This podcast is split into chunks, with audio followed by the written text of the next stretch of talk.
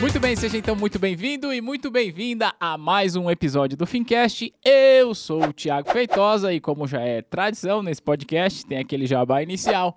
Se o senhor ou a senhora que está aí desse lado está só me ouvindo, vai lá no nosso canal do YouTube para você assistir a gravação e ver a nossa convidada de hoje. E para você que está aí só ouvindo esse podcast, que está aí no busão, no metrô, no carro, na academia, na malhação, seja lá onde quer que você esteja, é, lembra, acho que eu misturei as bolas aqui, né? Acho que eu falei quem tava, mas vamos embora, quem tava ouvindo é para assistir, enfim, você já é da casa. O resumo da apresentação é, para você que está só ouvindo, dá para assistir, para você que está assistindo, dá para só ouvir. Eu tô com uma convidada muito especial hoje no nosso podcast, que é a Ana Leone. Eu vou apresentá-la, mas antes, Ana, já quero fazer uma pergunta para você. Quando você começa um podcast, você fala oi pessoal ou você fala oi gente? Ah, você ouviu, né? gente, essa história é muito legal, muito legal. Ou eu falo, depende do que a Nayara falar, Ah, é? entendeu? Se eu falo oi gente, ela fala oi pessoal. Se eu falo oi pessoal, ela fala oi gente. Legal, eu tava É ouvindo, uma achei, coisa de leitura de pensamento meu e dela. achei divertido aquela conversa de bastidores. Bom, para quem não tá entendendo nada, a Ana, entre tantas coisas que ela faz, que eu vou falar daqui a pouco, ela apresenta um podcast chamado Pode Isso Meninas. Queria que você falasse mais sobre o podcast. E no último episódio, ela tava com uma, uma certa discussão com as meninas lá a respeito desse, desse começo que elas faziam que eu achei engraçado compartilhar bastidor. E, além do podcast, Pode Isso Meninas, eu vou ler aqui porque a mulher é braba, peraí. Ó, ela é autora do, Insta, do Instagram Dinheiro com Atitude, aliás, é muito bom. Para você que está aqui vendo a gente, segue a Ana. Dinheiro com Atitude tem muita coisa legal. E eu vou ler essa, essa definiçãozinha aqui, ó. Ana é autora do Instablog Dinheiro com Dinheiro underline com underline atitude, que nasceu de sua vontade de compartilhar seus mais de 20 anos de experiência no mercado de capitais com quem precisa colocar a vida financeira em ordem e, de quebra, ter uma relação saudável com o dinheiro. É ex-superintendente de educação financeira e marketing data da Ambima. Ana também é casada com o Márcio, mãe do Eduardo e da Beatriz. Que legal, Ana. Obrigado por você estar aqui, obrigado por você ter vindo. Segunda vez que a gente consegue fazer alguma coisa junto e eu espero que Legal. com isso a gente possa contribuir bastante com quem está nos assistindo barra ouvindo.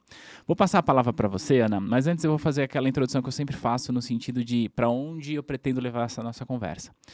É, quem acompanha a T2 é predominantemente não é o público investidor, embora, claro, quem está aqui com a gente pode investir também, mas predominantemente são profissionais de mercado financeiro, seja eles jovens que estão em começo de carreira ou aquelas pessoas que já estão trilhando seus passos e estão em busca de evoluir, já que o que a gente fala aqui é sobre qualificação profissional. Obviamente que tem aqui os investidores e que são muito bem-vindos também. Mas porque a gente conhece que predominantemente da, a predominância da audiência é de profissional, eu sempre gosto de tra- trazer essa conversa para a gente entender um pouco da história do meu convidado, portanto, da sua história. Como é que você chegou aqui? Eu a conheci pessoalmente, é, já conhecia antes por, por rede social, mas a- eu a conheci pessoalmente em um evento da Ambima, que foi feito no Memorial da América Latina. Não sei se você lembra disso. A gente ali lembro. conversou rapidamente, trocamos cartões e tudo mais, porque na época você trabalhava na Ambima e você era superintendente de, de educação, não era? É, eu passei por quase todas as áreas na Ambima. Uhum. A minha última posição na Ambima era responsável por toda a parte de educação, que envolvia a certificação profissional e educação do investidor. É, e também toda a parte de informações, de market data, Ah, que era a- toda a parte de base de dados, precificação de ativos, assessoria econômica, enfim, é, algumas áreas lá. Mas eu passei por todas as áreas da Ambima, Ah, praticamente. legal. Eu Então só você- não trabalhei na área de autorregulação. Todas as outras, eu fiquei lá é 17 isso que eu ia anos. falar. né? Você ficou muito tempo na Bastante associação. tempo. é. Legal, eu te conheci nessa época, né? A gente depois conversou bastante, etc e tal. Mas o que eu queria explorar aqui não é a Ana de hoje, tampouco a Ana daquela época, embora a gente vai conseguir chegar lá. A produção falou assim para você falar um pouquinho mais perto do microfone, tá? Certo, produção? Pronto. Aê. Se você quiser virar ele assim, né? Acho que fica bom. Bem Aê. direcional, né? É. Tô sabendo. Eu queria começar, Ana, para entender um pouco do seu day one. Uhum. Qual foi o dia que você acordou e falou, quer saber? Acho que eu vou ter que começar a trabalhar porque não tá dando mais certo meu pai ficar, meus pais pagar minhas dívidas aqui, minha- me- meus gastos. Vou ter que entrar na vida é, laboral. Uhum. Quer saber? Eu acho que eu posso trabalhar no mercado financeiro. Como é que foi isso? Essa, essa transição para você falar, ah, posso ir para o mercado financeiro? E como que você poderia resumir para a gente seu day one de mercado? Olha, é, meu day one profissional começou bem antes do mercado financeiro. Eu comecei a trabalhar aos 14 anos. Nossa, super jovem. É, eu precisava trabalhar para Uhum. ajudar minha mãe. A gente tinha acabado de voltar do Mato Grosso e a gente estava numa situação financeira muito difícil na época. Eu venho de uma família bem é, de origem bastante humilde e tal, e eu precisava começar a trabalhar, né? Não era uma opção. E eu comecei a trabalhar como vendedora numa loja de sapato na cidadezinha que eu morava. Depois de um ano e pouco a gente mudou para São Paulo e eu comecei a trabalhar. Meu primeiro registro em carteira eh, foi aos 15 anos.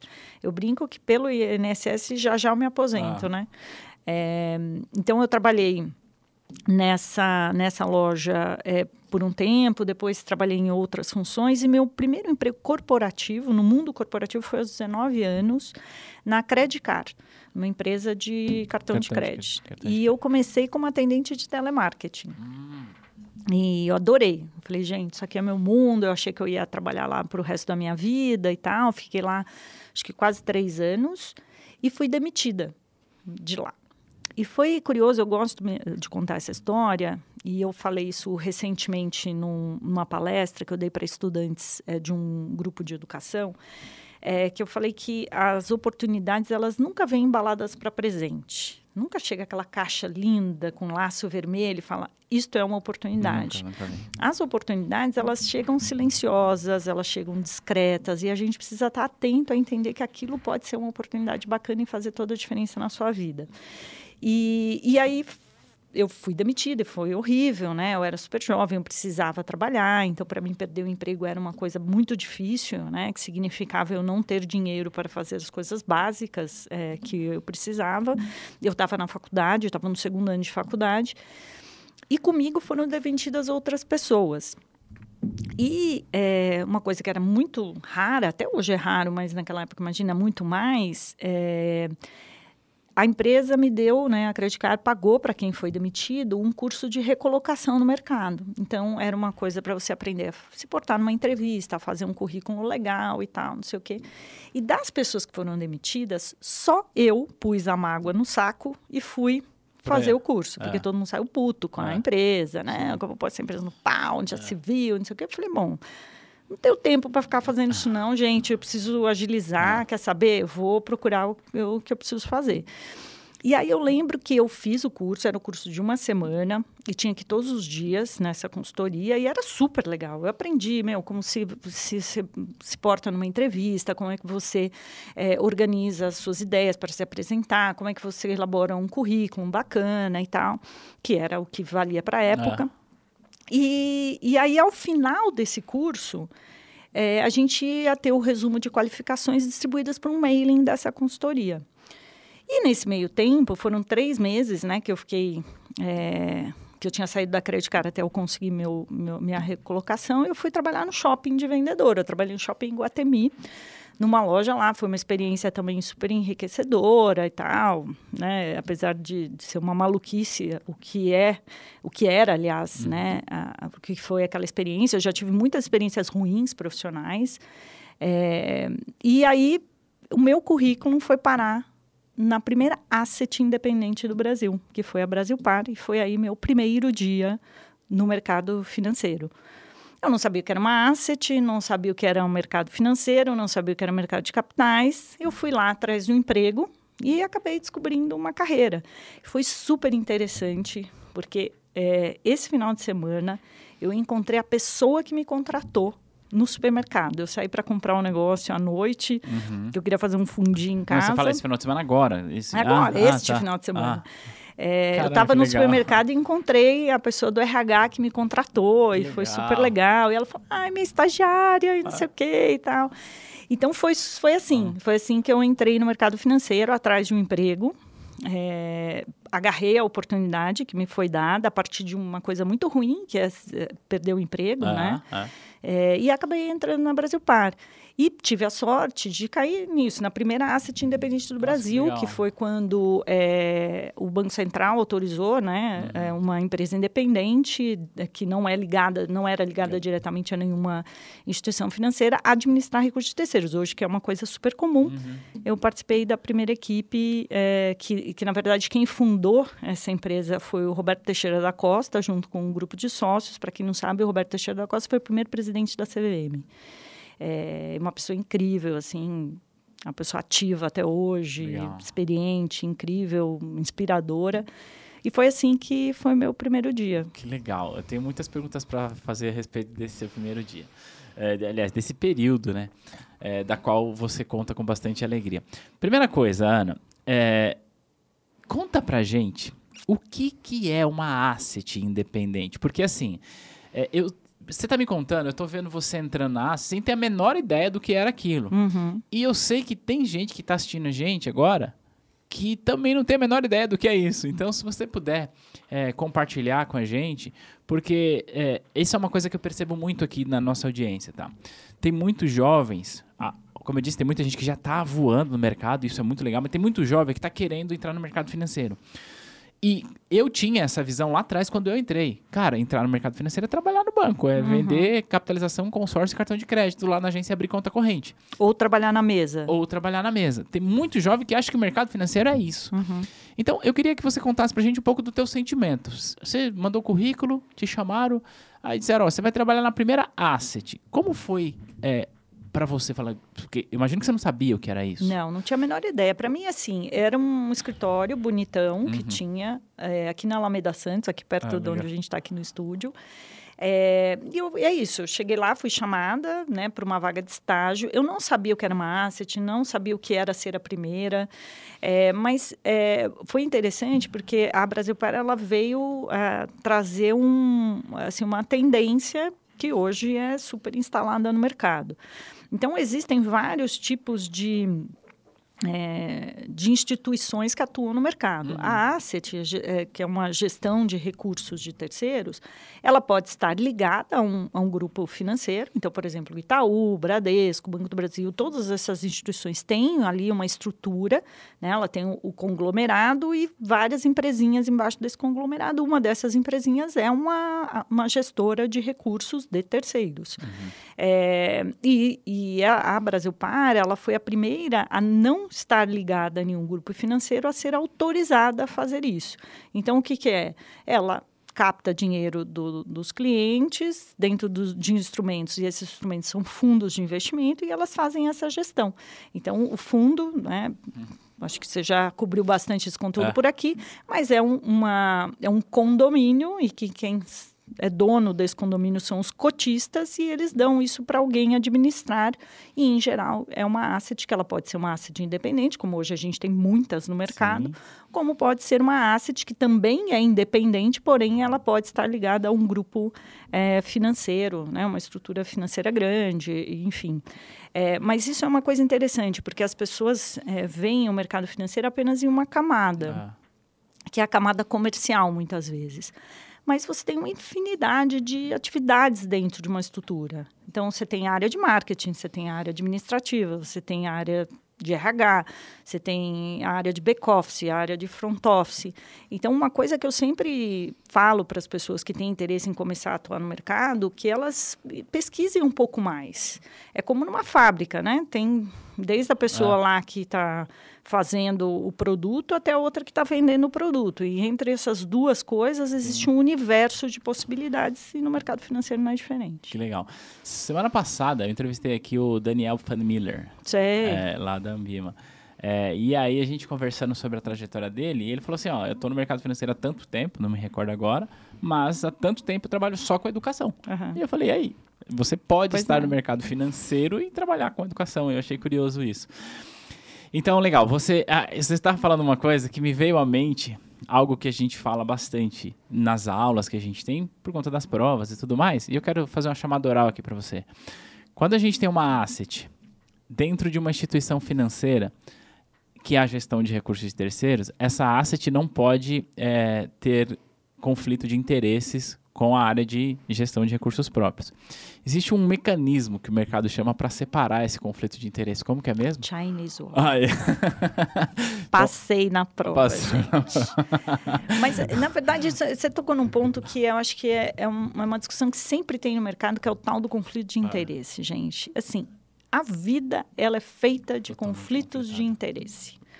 Se você quer ganhar mais, seu, seu chefe quer pagar menos. Você quer aumentar o preço, mas por circunstâncias você diminui o preço. É, eu quero sair mais cedo, um quer trabalhar até mais tarde. É, um quer vender, outro quer comprar. É, eu acredito que assim a gente tem que é, entender e dar transparências às- aos possíveis conflitos. Né?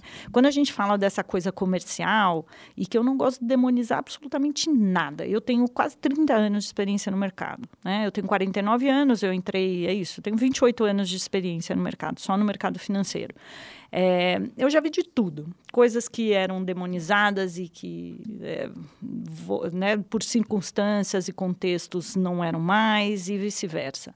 É, ter uma ideia, esse dia, esses dias mesmo eu falei, ah, o comentário na semana passada na, na CBN, é, a gente falou justamente sobre. Eu, eu comentei no final, eu falei assim: quem diria, quando a taxa de juros estava 2% ao ano, o FGTS era o melhor investimento que se tinha no Exato. mercado. É, né? é. Hoje, com 12%, já não é mais. É. Então, assim, eu não gosto de demonizar absolutamente nada. Então, quando a gente está falando de conflito, a gente está falando de algo que é inerente a qualquer atividade que precisa ser mitigado e precisa dar transparências a seus possíveis conflitos. E até um dos, um dos estudos que na época que eu estava na Ambima a gente fez foi justamente para entender essa coisa que fala muito, ah, me enfia um produto É. e não sei o quê, que quer bater meta e tal. A gente fez lá, eu acho que vale é, pedir acesso a essa pesquisa, é uma pesquisa pública, falando justamente isso. Os clientes sabem que o profissional lá tem as suas metas, os seus objetivos a cumprir, mas ele precisa ter pertinência naquilo que ele está oferecendo. Então, nesse caso que você citou, Nesse caso aí que você citou, é, claramente é uma, é uma forma de é, dividir o que são recursos próprios, que em geral têm uma função né, de tesouraria, etc., e outro que são instrumentos, que são instrumentos de terceiros, que é, quando eles estão no, no, fu- num fundo de investimento é um instrumento separado e que não mistura, É. né? Até as pessoas têm muita dúvida, ah, se o banco quebrar, É. meu recurso, não. Exato. Meu amigo, o fundo é uma coisa, a tesouraria do banco é outra. Que legal. Tivemos uma grande aula agora de gestão de recursos de terceiros e gestão de conflito de interesses. Eu concordo plenamente com você. É, uma é, certa vez uma, uma grande influenciadora começou, ela criou um conteúdo lá e ela disse mal dos assessores de investimentos, dizendo que eram todos conflitados. E eu respondi essa pessoa, mas com muito respeito que, que me cabe, sabe? No sentido de que, olha, legal teu ponto de vista. Gravei um vídeo que o vídeo tem bastante visualização no meu canal, inclusive. E não foi para confrontá-la, porque- até porque eu admiro e respeito bastante o trabalho dela. Mas foi para dizer isso: olha, gente, conflito de interesse está em todo lugar. Você disse que trabalhou como vendedora. Você realmente, quando você era vendedora, como que eu posso dizer assim? Ela, ela disse que a peça ficou boa em mim porque ficou boa ou porque ela quer vender. Então tem. A questão é a gente trazer transparência para isso. E, e tratar isso com maturidade que, que esse tema exige. Vamos voltar lá para Aninha. Daqui a pouco a gente Vamos. chega na, na, na Leone. Aninha chega na Asset. Uhum. É, eu queria te perguntar coisas objetivas. Qual era a sua formação na época? Você estava na faculdade. Eu estava na faculdade, eu fiz De? faculdade de comunicação social. Sou formada em publicidade e propaganda. E, e quando eu comecei, assim, tudo me faltava, Thiago, tudo que você possa imaginar. Assim, eu não falava inglês, eu não tinha nenhuma formação técnica, eu nunca tinha tido acesso a, a, a esse mercado, a, qualquer tipo de informação, até porque não era um interesse de carreira. é. Apesar de fazer faculdade de publicidade, eu não tinha interesse em trabalhar em agência de publicidade, mas sim em área eh, de planejamento, de marketing de empresas. Eu sempre me imaginei no mundo corporativo mesmo. E era um barato, porque era uma turma muito boa, era um timaço, né? Que muitos deles são meus amigos até hoje, assim, que levo para a vida. E eu me lembro que eu entrava nas reuniões de morning call, porque como é uma empresa muito pequena, tinha, sei lá, 40 e poucos funcionários, é, era assim, eu brincava tinha dois níveis hierárquicos, os, hierárquicos, os estagiários e os donos, né? E, então a gente fazia de tudo, era uma coisa que era uma, uma autonomia muito grande e a gente sentava perto de pessoas muito inteligentes, muito experientes, então era um aprendizado contínuo. E eu entrava nas reuniões de morning call, para quem não sabe, é a reunião que todo dia, né, a gente fala do mercado, do como é que a gente espera que o mercado vá abrir naquele dia, qual vai ser a estratégia de alocação, etc. Uma reunião super rápida, objetiva, e uma vez por semana a gente tinha uma reunião mais ampla com os analistas para estudar, né, as alocações, as empresas e tal, não sei o quê. E eu entrava nessas reuniões, eu não entendia nada. Sabe o que é nada? Por quê? Porque metade era técnica e é, outra metade em inglês. inglês. Então eu falava assim, gente, eu preciso, né? Eu amei ficar nesse lugar, mas eu vou precisar correr atrás. E aí eu comecei a estudar muito, muito, muito, muito mesmo. Eu fiz todos os cursos que você possa imaginar que tinham disponíveis no mercado. Na época era a Andima que dava curso, Isso. a B3, a, que não era B3, né? Mas a Bovespa, a BMF, tinham Sim. vários cursos. Então, tudo que era relacionado à renda fixa era na B3. Então, desde é, curso sobre commodities, sobre renda fixa e etc. Na, na Bovespa eram de ações na eh, Andima tinha muito curso sobre fundos e etc. Então eu estudava assim, eu saía da, da Brasil Par, ia direto para a faculdade. E às vezes era o final de semana que eu fazia os cursos, ou eu fazia o curso, é, é, não ia na faculdade para poder fazer o curso, é, que era em geral de três, quatro dias, alguns que demoravam um pouco mais. E aí foi aí que eu comecei também a ter um pouquinho mais de, de, de informação técnica. É, mas como o mercado também é muito ágil, é, o dia a dia ensinava muito, é. mas eu queria ter uma base teórica importante e era nesses cursos que eu conseguia. E eu me lembro que, assim, eu era estagiária. Tudo bem que eu era a estagiária mais rica da empresa, porque eu era a única que trabalhava período integral. Ah. Todos os outros eram meio período. é, então, porque eu estudava à noite, todos eles estudavam... É, pela manhã? Ou, pela manhã ou à tarde. Ah. Então, eu era a estagiária que, que, estudava, que trabalhava o dia todo. E, e eu não tinha dinheiro para pagar um curso de inglês. E eu não sabia, nunca tinha estudado. Imagina, eu passei a infância no Mato Grosso, estudei em escola pública. Qual cidade municipal. Mato Grosso? Em Juara. Juara. Eu morei em duas cidades lá. Porto dos Gaúchos foi a primeira e a segunda foi Juara. Eu, fiquei, eu morei oito anos no Mato Grosso e eram cidadezinhas a 700 quilômetros de Cuiabá. Ah, então, é bem interior. Mesmo. É, é, bem nortão mesmo. É. Então, eu estudei escola pública, imagina, né? Todas as dificuldades que a escola pública, infelizmente, hum. enfrenta. E aí eu comecei a estudar e eu me lembro que eu não tinha dinheiro para pagar uma, uma escola de inglês e não tinha tempo também, uhum. porque eu trabalhava o dia inteiro, fazia faculdade à noite e ainda estudava né, em horas vagas. E eu pedi para a secretária de um dos diretores, que era uma secretária bilíngue, me dar aula na hora do almoço. Só que eu, assim, para pagar ela, eu precisei fazer uma vaquinha com todo mundo. Então eu, eu chamei o boy, chamei a, a, a menina do administrativo. Eu sei que eu juntei 10 pessoas da empresa e a gente tinha aula com ela na hora do almoço. E foi assim que eu comecei a ter as primeiras noções de inglês é, da minha vida, assim. E, é, e hoje, olhando, né, putz, eu represento o Brasil no, no grupo no PSC, que é o Professional Standard Committee, que é ligado ao FPSB, que é o Financial Planner Standard Board. Eu represento o Brasil lá nesse grupo que define todas as diretrizes de qualificação profissional para atividade de planejador financeiro ao redor do mundo. Então, quando eu olho é. para trás, eu falo, caramba, tudo começou lá naquela salinha de reunião do Brasil Par, eu e mais nove, rachando uma aula de inglês com a secretária bilíngue, né? Que legal. Então, foi super legal. E foi assim, tanto é que eu até brinco, assim, meu inglês profissional é muito melhor do que o meu inglês do, do dia a dia. dia. Então, para eu ir num bar beber inglês é mais difícil do que numa reunião de trabalho, porque eu aprendi é. inglês para trabalhar. Que né? legal. É, e é um recurso que você usa até hoje. Muito, né? muito. É. Na Ambima, eu usava muito, né? Eu representava a Ambima em dois fóruns internacionais, que é no IFI, que é o International Forum for Investor Education, é, eu era tesoureira desse grupo, fui acho que por quase nove anos representante da Ambima nesse grupo, que é um grupo ligado à IOSCO, que discute é, né, práticas é, de educação financeira ao redor, do, ao redor do mundo, e também participava dos, dos grupos da OCDE. Que legal. De educação financeira também. Que legal, muito então, bom. É, muito bacana. E, e, eu, eu quis te perguntar sobre a sua formação, embora eu já soubesse, porque é, é uma das coisas que eu queria falar. Tem gente que acha que para você fazer carreira no mercado financeiro, você tem que ser economista, administrador ou contador. Né? Ou engenheiro e, também. Ou engenheiro. Engenheiro tem muito. Então, muito legal.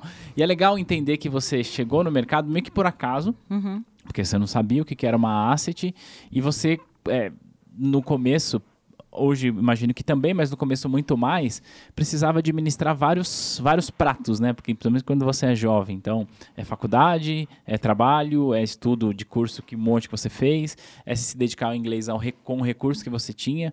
E hoje a gente tem muito mais recurso, né? é. né? Porque quem quer hoje estudar, seja para o inglês, seja para uma certificação, seja para qualquer coisa, vai no YouTube, aperta o botão, você vai encontrar gente que está lá ensinando sem que você precise investir dinheiro, vai investir apenas tempo, né? É, isso é muito bom. É, e aí, como é que foi isso? Você ficou quanto tempo lá? É, você saiu, você chegou a ser efetivada, não foi? De lá você foi para onde? Deixa a gente entender essa trajetória. É, minha trajetória. Então, eu fiquei lá é, até porque a Brasil Par ela foi comprada pelo Banco Sul América em 96. Nossa, Banco Sul América. É, e eu aí eu fiquei na equipe, né? Ah. Foi aí que se criou a Sul América é, Gestão de Recursos, né? Administração ah, de recursos. Sul América tem até hoje, eu estava confundindo com Sudamérica. É, exatamente. é. e aí a gente foi comprado ah. e, eu tinha eu fui efetivada acho que um pouco antes ainda uhum. na Brasil Par e fui para e fui para Sul América uhum. mas foi interessante até na Brasil Par eu, eu acho que assim eu tive algumas sortes assim realmente na minha trajetória profissional é, primeiro essa que eu falei de né de, de agarrar a oportunidade que não estava embalada para presente ah. e fui parar na Brasil Par a Brasil Par foi a primeira empresa é, a, a contratar os serviços de custódia do Itaú. O Itaú estava começando é, com essa atividade, que era uma atividade que estava começando no Brasil, e como é, é, tinha uma relação já, né, ali de mercado, essas duas instituições, então todo o desenho da, da, da dessa atividade para o Itaú como eu cuidava atendendo o cliente, né? Eu passava cota para o cliente, uhum. cuidava do saldo, fazia alguns investimentos para os clientes ali. Eu era assessora de um banker, né? Uhum. Lá na Brasil Par. E como eu que fazia todo esse operacional, quando o Itaú estava desenvolvendo essa atividade e o piloto foi feito com a Brasil Par, eu ajudei a, a, né, eu contava como era a minha rotina, olha, faz assim, o cliente manda assim, assado, a gente, eu ajudei a, a, a não desenhar, mas é, hoje que é o UX, né, é, mas como é. era o sistema ah, que, que a gente ia conseguir controlar o saldo do cliente, custodiado no Itaú e tal. Então foi uma experiência, imagina, né? Eu lá, menina, uma coisa que eu nem sabia o que era, eu achei que eu ia perder o emprego por causa ah. disso, porque a gente estava passando essa atividade, né, toda de, de back-office ali para o Itaú. Então foi super interessante, foi uma experiência super enriquecedora. E aí, quando eu fui para Sul América, eu fui com o time, né? Boa parte do time foi para a Sul América para criar a na época a gente chamava de SAMI, né? Sul América é, Administração de Recursos.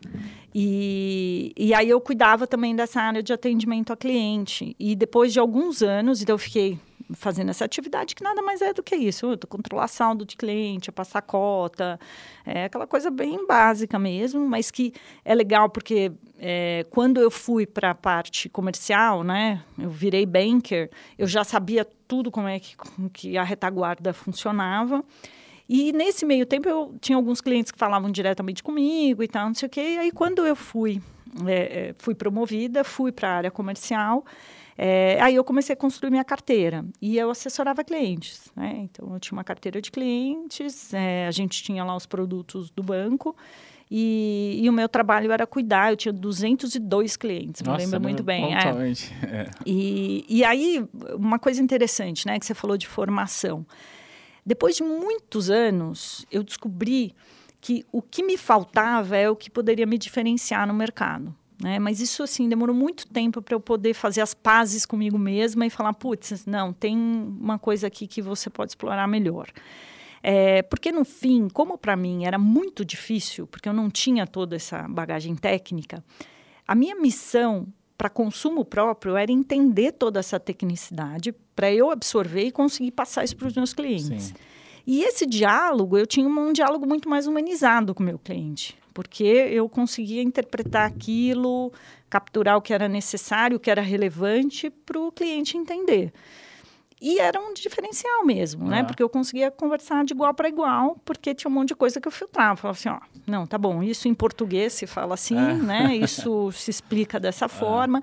E isso muito eu aprendi na faculdade de comunicação, que uma das coisas que você, assim, a minha primeira aula na faculdade de comunicação foi assim, olha, tem uma coisa que vocês precisam aprender saindo dessa faculdade, que comunicação é aquela bem entendida, não é aquela que é bem falada. Se Boa. vocês aprenderem isso, vocês serão bons comunicadores para o resto da vida. E era isso, e é uma coisa que o mercado não sabe fazer. Não, Ele sabe é. falar, mas É. não sabe ser compreendido. Exato. E isso era um grande diferencial meu.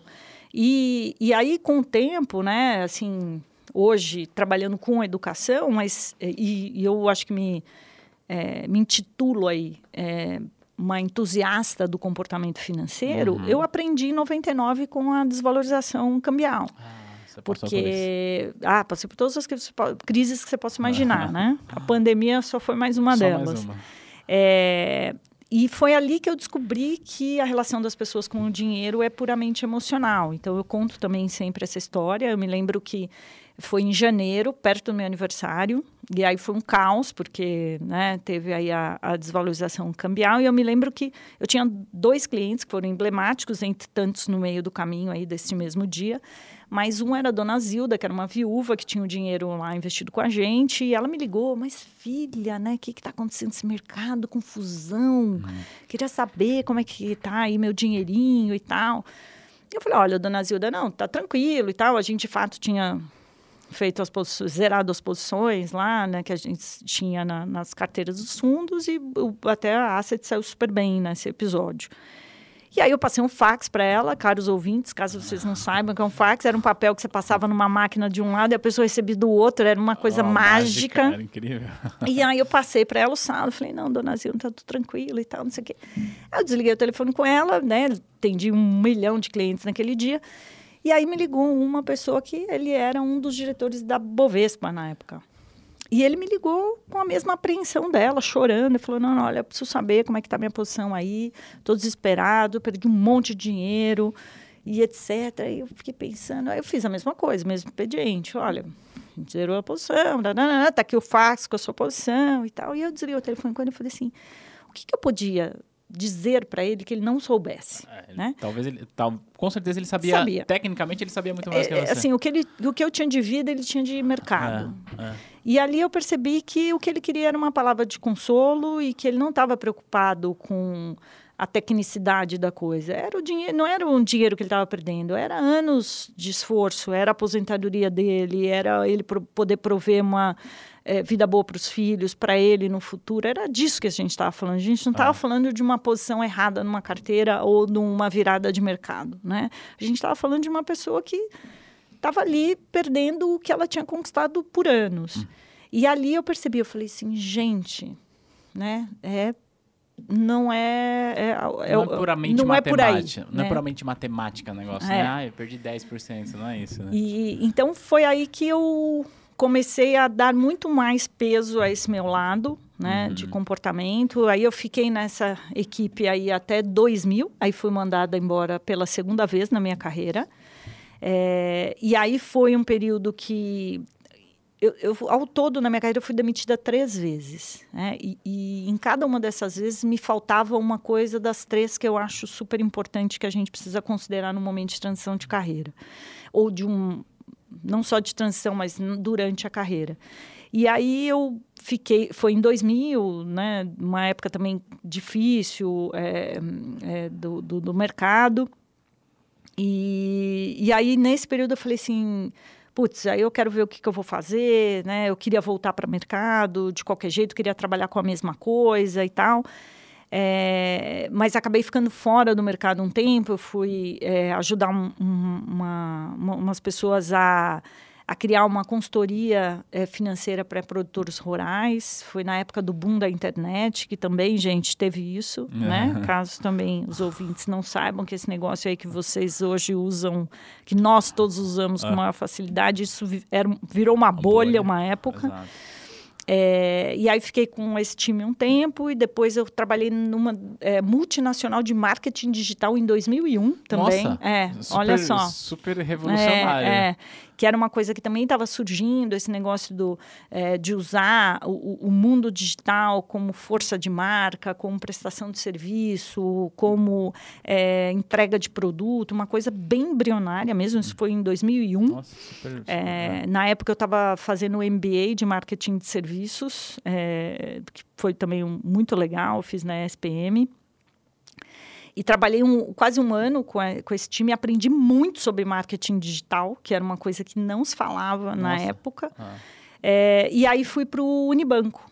É, para trabalhar na diretoria de investimentos lá, fiquei três anos, era muito legal, foi minha primeira experiência com varejo financeiro, nunca tinha trabalhado com varejo. É, a nossa área era uma área responsável por dar a cara de varejo aos produtos de investimento do banco, desde produtos de tesouraria até os produtos da Asset. E, e, a gente, a minha parte era a parte de comunicação e treinamento. Então, Legal. eu treinava o pessoal lá da, da, da, da força de vendas, fazer os relatórios, é, que era como se fosse um resumo de um morning call. Hum. Oh, o mercado fechou assim, amanhã a gente espera que o mercado se feche hum. assado. Hum. Isso aqui portanto, é bom para tais produtos e tais produtos. Eu cuidava da, das metas do varejo. Legal. E eu me lembro que eu fiz um projeto muito legal, porque um diretor foi numa reunião com um gerente é, na época, e, e aí ele teve uma leitura da conversa entre o gerente e o cliente, que aí ele voltou para o banco e falou assim, putz, a gente tem que melhorar um pouco essa experiência e que a gente entender que os incentivos eles precisam estar muito mais relacionados ao, à necessidade do cliente do que é, o que pontualmente se precisa oferecer. E aí a gente, eu ajudei a desenhar o que seriam lá os funis de, de então ao invés do, do da do gerente ter meta por produto, ele tinha por é, categoria de investimento, a depender da, do spread que aquilo dava para o banco. Então, gente, estou falando disso em 2003, 2002, é. na verdade. É, então foi super legal entender como é que funcionam os incentivos no banco de varejo, como é que é o treinamento, a diferença de uma agência da Faria Lima é outra agência da Moca, é outra agência do interior de São Paulo, é outra agência do interior do Mato Grosso, que os clientes são diferentes, as perspectivas são diferentes, o diálogo é diferente, é. a abordagem é distinta, a forma como os clientes se relacionam com o banco também é distinta. É, então, isso me deu uma experiência riquíssima, riquíssima, riquíssima, assim. E, e aí fui demitida pela terceira vez. E aí foi muito interessante, porque dessa vez eu queria sair, é, de fato. É, eu aprendi bastante, mas foi uma experiência muito difícil para mim lá. E, e, aí, quando eu saí, eu falei: não, agora eu vou pensar o que eu quero fazer. Eu já estava recém-casada, eu já tinha uma estabilidade financeira mínima que me permitia pelo menos pensar um pouco, sabe? Respirar fundo e falar, não, deixa eu pensar um pouco o que, que eu quero fazer aqui, o que, que dá para fazer profissionalmente. E uma das coisas que eu considerei é sair completamente no mercado. E aí, eis que outra oportunidade que também não veio embalada para presente, é, veio bem disfarçada, que aí acabou me abrindo a terceira possibilidade de carreira, que é a educação financeira. E como é que isso aconteceu? Eu estava lá no banco um dia, no Unibanco ainda, e aí pessoal estava começando a certificação da Ambima. Da Ambid. Ambid, é, Ambid, exatamente. e aí estava começando e tal, era um alvoroço. CPA 20, né? CPA 20 foi a primeira. É, que, aliás, está fazendo 20 anos agora. É, eu fiz a terceira turma. Nossa, que legal. É, eu passei na terceira turma, porque... E era uma prova gigantesca, tinha era, 80 perguntas? É, não, né? era cento e poucas cento, perguntas. É, é. Porque, assim, o histórico foi o seguinte, a primeira prova foi bastante traumática, a segunda tão traumática quanto, e aí começou a calibrar, equilibrar, e na terceira que foi quando eu fiz, ah, né? E aí eu, eu, tirei a certificação na terceira prova, na terceira turma. E aí estava começando esse negócio, eu já tinha tirado a certificação, porque precisava lá para o banco e tal. E aí o pessoal falou, pô, é, eles estão criando lá agora outra certificação CPA 10, e eles criaram um grupo lá no Embed e alguém precisa ir. Aí eu falei, pode deixar que eu vou. Ah, que. E aí eu falei, puta, vou, ah. né? Aí fui lá, cheguei, achei demais a reunião. Achei sensacional, o sanduíche uma delícia. Comi aquele sanduíche por quase 15 anos depois. E aí, assim, eu achei aquilo máximo, porque tinha um monte de gente e a gente estava discutindo ali quais seriam os temas para a CPA 10, que era a nova certificação, que era uma certificação de entrada, enfim, bom, a história se explica. E aí eu achei demais e fui lá desavisada, né? Não sabia nem o que era. Aí a gente combinou de se reunir na semana seguinte. Eu cheguei. Oh, meu Deus, estou brigando com o microfone aqui. Aí cheguei na semana seguinte e falei: olha, a gente vai continuar o trabalho. Eu posso ir? Pode. Ah, Ana, quer saber? Se você quiser, pode tocar esse negócio lá, pelo banco. E aí eu fui, eu acho que eu fui em umas três reuniões, mais ou menos, quatro reuniões no máximo, e aí saí do banco. E nesse período que eu estava lá, Pen- Pensando que pensando da que eu ia fazer e que, inclusive, era não mais aparecer perto de uma instituição financeira, eu estava lendo o jornal de manhã, é, o valor. Aí estava lendo, assim, em casa, tranquila, de pijama, meu apartamento tinha acabado de mudar com meu marido Posso e tal. fazer, posso fazer uma observação? Pode. Você realmente não estava pensando em sair do mercado, porque senão você tá, não deveria É, estar eu- lendo o valor. Eu devia estar lendo caras, É. né? Mas não, estava lá lendo valor. E aí eu li uma matéria qualquer, falar, ah, Ambid divulga dados, que divulga toda hora. Ah. Aí eu parei para pensar, eu li aquela matéria e falei assim, gente, acho que ia ser muito legal trabalhar na Ambid, deve ser um lugar super legal de trabalhar. E aí eu liguei para o meu marido, eu falei assim, Márcio, o fulano trabalha lá na Ambid ainda, que é um amigo de faculdade dele. Ele falou, trabalha. Eu falei, putz, me dá o telefone dele que eu vou almoçar com ele.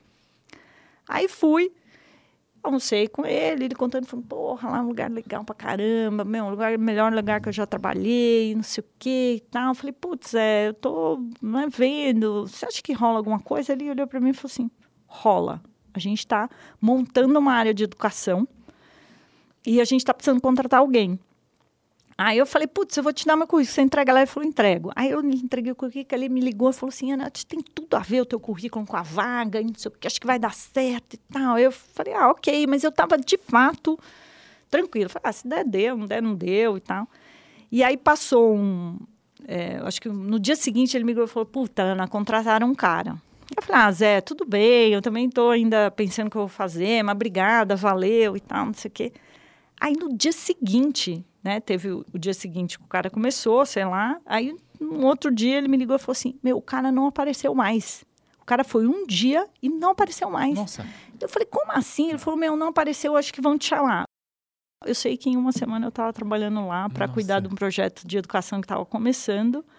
É, eu me lembro que eu comecei numa sexta-feira e, e é isso, fiquei 17 anos lá. nossa, tem muita coisa pra falar sobre isso, mas, ô, produção, coloca nessa câmera aqui que eu preciso dar um recado pra quem tá assistindo a gente. Sabe quando você, sabe quando você vai lá no site da Ambima hoje e tem um botãozinho escrito assim, ó, educar, sabe? Pois é, eis aqui a pessoa que começou esse projeto, né, com uma equipe obviamente muito competente, que aliás hoje é conduzido maestralmente lá por, pelo Pelo Daniel, Daniel. e pela turma dele. Mas é isso. Então, só para fazer uma observação, a Ana tá falando muito de Ambid. Você que tá chegando agora no mercado financeiro, talvez nunca tenha ouvido falar de Ambid. Ambid era a associação. Como que é? Associação? É, Associação, Bra- é, Associação Nacional dos Dos Bancos, de Investimento e Desenvolvimento do Brasil. E era uma coisa que era assim, depois que mudou, não É. tinha mais Banco de Desenvolvimento, né? Então era É. a Associação Nacional dos Bancos de Investimento. É. E aí a pergunta que a gente mais respondia era o que era o D.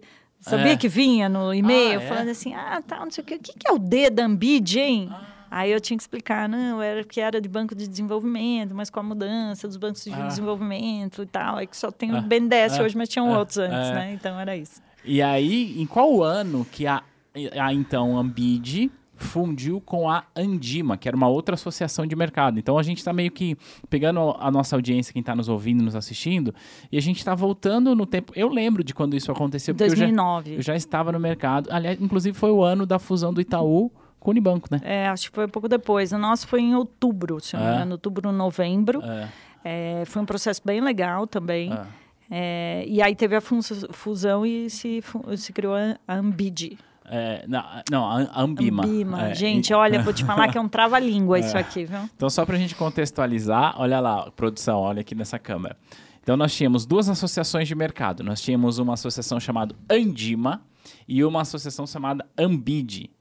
E aí, elas fundiram em 2009 e criou o que hoje você conhece como Ambima. Ambima, Isso mesmo. E é exatamente por isso que a Ambima, enquanto associação, juntando a história das duas, tem mais de 50 anos, não tem? Tem, juntando a tem, história das tem. duas. Eu me lembro que um dos projetos mais legais que eu fiz na Ambid foi um livro contando os 40 anos da associação. Eu lembro que esse livro nasceu junto com meu filho. Eu Ah, que ainda, as últimas, os últimos Você detalhes de aprovação do projeto, não, eu tava, já, tinha na amamentando. Maternidade. É, nossa. O Felipe Gandolfo, que trabalhava comigo, levou para mim. Aí eu falei que assim, Felipe, o livro precisa sair antes do Eduardo, da minha barriga. É, mas foi super legal que contou é uma, as duas, né? Ah. Tanto a Andima quanto a Ambid eram instituições bem antigas. Elas tinham função diferente, que essas funções foram convergindo ao longo do tempo e, portanto, a, a fusão seria algo natural. Então se uniu o que havia de, de, né, de melhor aí no mercado de capitais e, e- e deu origem aí a, a Ambima que todo mundo Que conhece. legal. E assim, eu, eu tô em contato, né, com, com, uma- com aquilo que a Ambima produz, muito porque faz parte do meu trabalho. Não só por ponto de vista de certificação. Mas eu tô. Cara, se, se, o, se o Google Analytics mostrasse quem são as pessoas que acessam mais o site, determinado site, certamente meu nome estaria lá no site da Ambima, porque eu estou lá acessando quase que todos os dias, pelas mais variadas razões. E o trabalho que a Ambima faz para o mercado é incrível e fundamental, não só a título de, de certificação, que é muito bom, mas também é, a questão de informação, esse lance de representação, a autorregulação é muito boa. Mas aí vem cá, você começou. Olha só o que você falou. Você disse que você estava no Unibanco e ah, vai ter um grupo para trabalhar no processo da, da educação lá da. Vamos falar Ambima para a gente situar bem a nossa, É, nossa é. audiência. Vai ter um grupo de educação lá na Ambima e você foi trabalhando no Unibanco. Pergunto, como é que foi isso? Você, é, você fez três, quatro vezes lá e, e- Era no Rio ou em São Paulo? São Paulo. Era em São São Paulo, né? É, As duas instituições têm origem carioca. é, né? mas a Ambid tinha vindo para São Paulo, já transferido as, as principais atividades aqui para São Paulo e tinha ficado com um escritório pequeno no Rio. Ah, legal. E a Andima era ao contrário, ela tinha um escritório grande no Rio e tinha um escritório pequeno em São Paulo. E, Ah. e aí na fusão ficou os dois escritórios grandes, depois hoje quase toda a operação é no- em São Paulo. Que legal. E você começou lá a trabalhar na parte de, de- depois que você foi lá, conheceu. Esse, esse lance que você foi lá conhecer, você foi, entre aspas, é, meio que voluntariamente? Ou você foi remunerada para estar lá? não, não. Foi uma iniciativa sua. É, porque todo mundo que é, participa da Ambima, né, Uhum. é, são pessoas que é, tem lá os funcionários, né, o corpo executivo que faz o negócio andar, mas tem os representantes Isso. dos associados, os associados são as instituições financeiras que vão lá nos grupos de discussão e ajudam a criar as coisas que ela produz, né, Uhum. É. a Ambima produz. E esse era um grupo que estava discutindo a CPA 10 na época, e eu falei, não, eu vou, porque o Unibanco era um dos é. associados Uhum. e podia indicar alguém para participar desse grupo, até porque era um banco de varejo, ia ser bastante impactado com a nova certificação. Então foi assim, quando eu falo que é a oportunidade, foi a oportunidade que, né, falei, putz, ninguém queria ir, eu falei, não, pode deixar que eu vou. E foi lá que eu descobri, achei legal a dinâmica e que né, a gente não citou aqui, mas é uma coisa que hoje eu uso muito. Eu era pela Ambima, como executiva da Ambima, eu era indicada em vários conselhos, em vários fóruns, eh, tanto no Brasil quanto no exterior, e hoje eu sou eh, membro independente do Conselho de Administração do Banco Modal. Legal. É, e, e muito da- da- do que hoje é um, um papel de um, de um conselheiro, é, que eu- agora, é, pela primeira vez eu estou fazendo isso profissionalmente, é você saber articular, você saber é, é, convergir interesses, você saber a diferença entre consenso e unanimidade, é você saber fazer as perguntas certas, é você compor é, num grupo e, e conseguir extrair um bom resultado.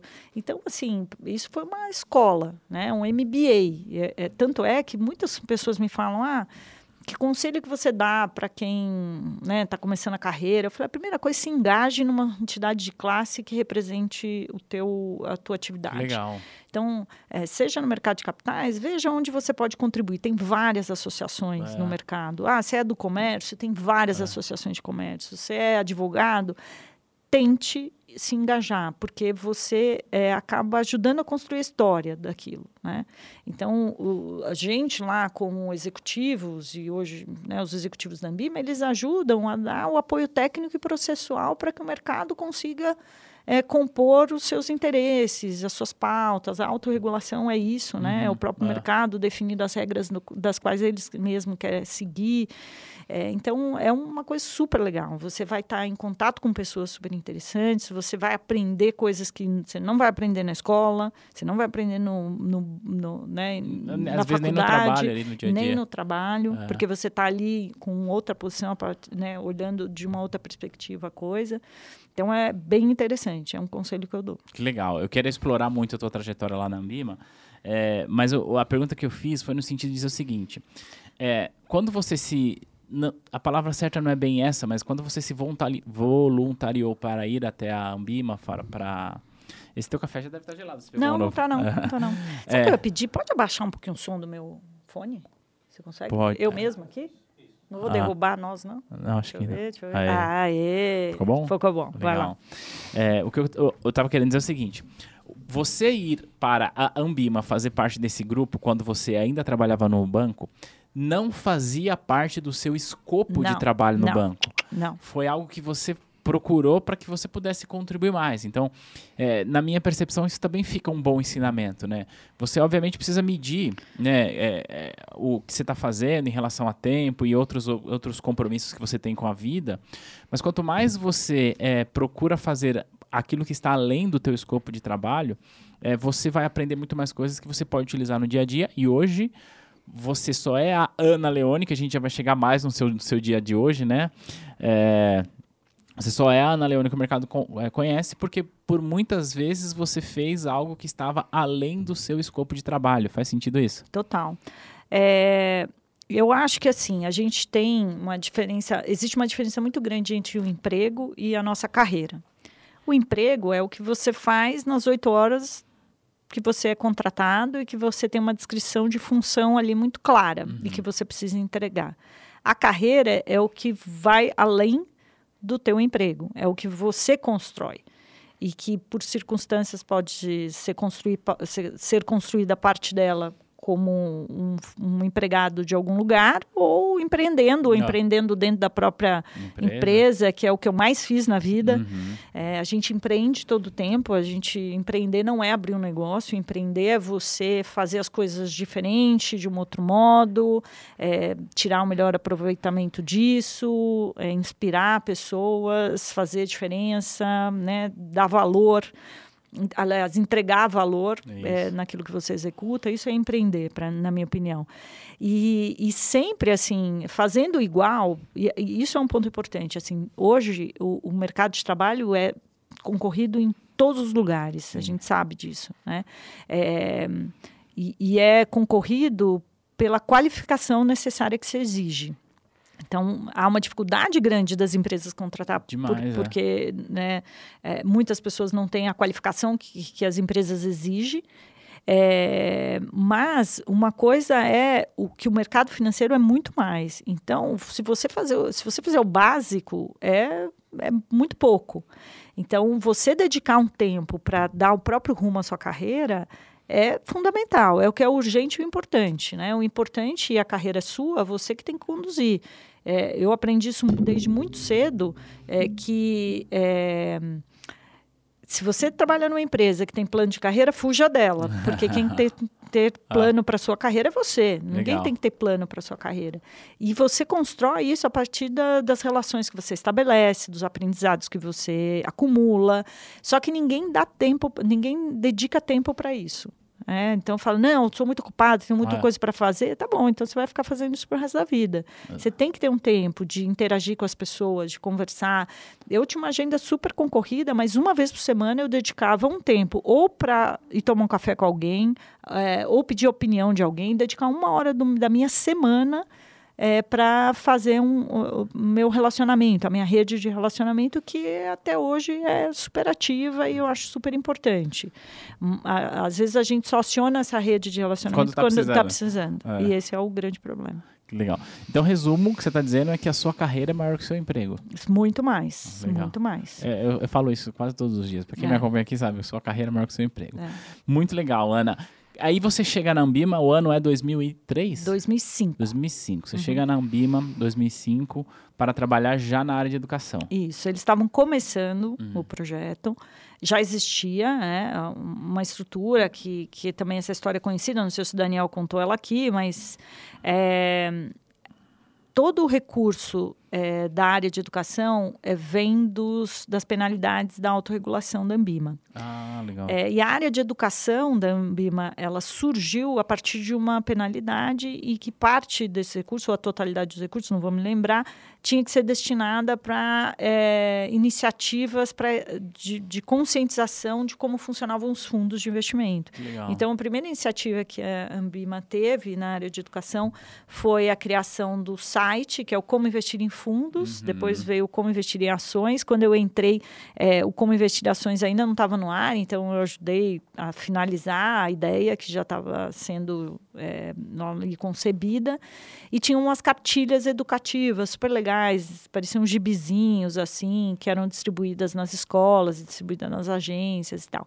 Então foi assim que, que começou, Começou. então foi desde o comecinho ali para mim. Tá, eu suponho, e eu acho que eu suponho com uma, com uma probabilidade de certeza bem alta, que você não foi contratada como superintendente de educação da Não, Ambima. não, Qual foi o teu primeiro cargo? eu era lá? gerente lá, Legal. é, tinha uns níveis né, de gerência, eu fui no, no primeiro nível de gerência, mas também foi uma coisa interessante, né? É, logo no meu primeiro ano, na verdade, assim, os primeiros meses que eu estava lá, é, tinha uma pessoa que cuidava da área de comunicação na Ambima. Uhum. É, e ela saiu de licença maternidade, sei lá, uns três meses depois que eu tinha entrado. E ela acumulava uma outra função lá na área de representação. E como ela saiu na- de licença maternidade, meu chefe me chamou na, lá na época e falou assim: Ó, Ana, você vai cuidar da parte aqui de comunicação enquanto ela estiver em licença maternidade. Eu falei: tá bom, né? Ele sabia da minha formação de comunicação, que eu tinha feito isso mais ou menos no banco e tal. É, e aí eu acumulava a área de educação e comunicação, as duas coisas. E aí, quando ela voltou de licença maternidade, ela estava super sobrecarregada mesmo, porque a área de representação dela era uma área super relevante. E o diretor, que era responsável, demandava dela pra caramba. Aí ele falou assim: não, você vai ficar com essas duas áreas. E aí eu cuidei da comunicação também desde o comecinho. Ah. Então, eu cuidava de comunicação e educação. É, quando veio a fusão, é, a gente fez lá um trabalho de rearquitetura ali das funções, cargos, das atividades e tal. E aí o meu meu chefe na época ele falou assim, ó, Ana, tem essas duas linhas aqui, né? Ou você continua na comunicação ou você não. E aí tem uma coisa antes. Estava começando também o segmento de representação da Ambima da, as- das áreas de distribuição. E aí eu fui promovida a cuidar, fui promovida para a área de representação e cuidava do- da comissão de private banking na época. Então eu acumulava comunicação, é, a parte de educação aí veio uma pessoa para ajudar e eu fui trabalhar na representação de private banking. Então eu acumulava um monte de funçãozinha, era uma associação pequena, dava para conciliar. E aí quando teve essa rearquitetura aí de, de cargos e funções, ele falou assim, ó, ou você continua na área de representação ou você vai cuidar na área de comunicação que vai ganhar um porte maior e tal, não sei o quê. Ah, ele falou, você pode escolher, mas eu gostaria que você ficasse na comunicação. Eu falei, então você já escolheu, né? Espertão. Aí eu fui, eu fiquei só com a área de comunicação e acho que cuidava da área de educação também, acumulava as duas funções e saí da área de representação. Acho que foi isso, né? É. E aí, depois cuidei da área de comunicação um tempo e tal, veio, vieram as outras comissões de, de, de varejo e etc., que eu cuidava também. Enfim, eu, eu nem me lembro agora exatamente qual Uhum, foi a ordem sim, das é. coisas, mas é, eu fui, eu, eu, eu transitei por todas as cadeiras. Então, eu comecei na área de educação, depois fui para a área de representação, trabalhei na área lá, de, cuidando da área de private, é, gestor de patrimônio e varejo, que eram as três funções. É, eu acho que foi isso. Depois disso que eu fui para a área de comunicação, que a gente refez a arquitetura e aí eu fiquei com a área de, de comunicação. É, e foi na área de comunicação que eu me tornei superintendente. Então, ah, nesse meio tempo, né, eu, conforme eu fui transitando, aí eu fui, né, sair de gerente 1 para gerente 3, aí, enfim, tem lá suas, tinha lá suas estruturas de cargo.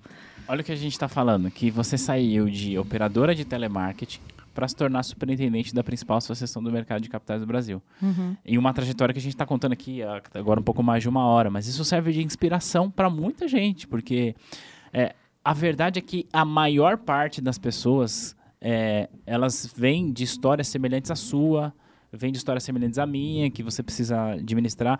Existe uma parcela da população que hoje consegue é, fazer faculdade, não trabalhar e tal, e tá tudo bem com relação uhum. a isso, e ok, eu, eu, eu é, hoje eu tenho condições de pagar escola para minha filha, imagino que você também, mas a nossa realidade foi diferente. O que eu estou uhum, querendo dizer uhum. é que uhum. isso conecta muito com a maioria das pessoas.